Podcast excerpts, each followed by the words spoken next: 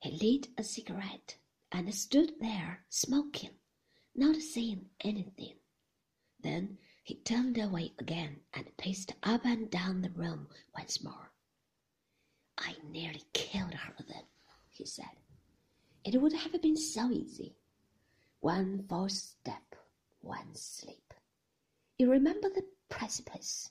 I frightened you, didn't I? You thought I was mad. Perhaps I was. Perhaps I am. It doesn't make for sanity, does it, living with the devil?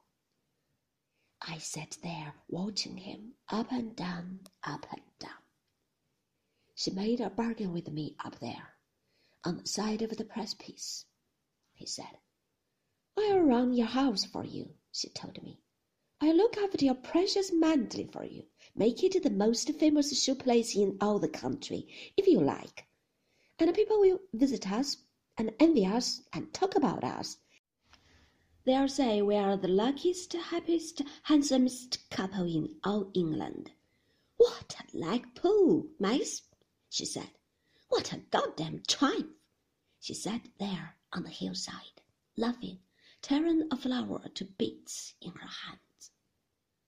Maxim threw his cigarette away, a quarter smoked, into the empty grate.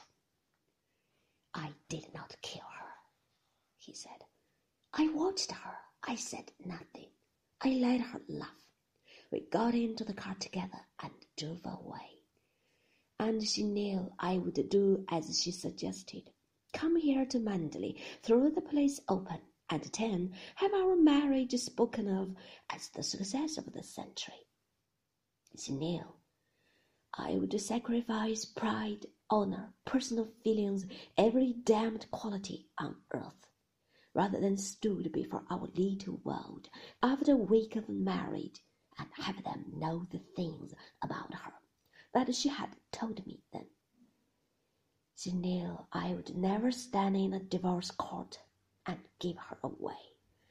Have fingers pointing at us mud flung at us in the newspapers, all the people who belong down here whispering when my name was mentioned, all the trippers from Kerrith trooping to the lodge gates, peering into the grounds and saying, That's where he lives, in there.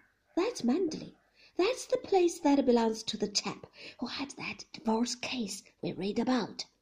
Do you remember what the judge said about his wife?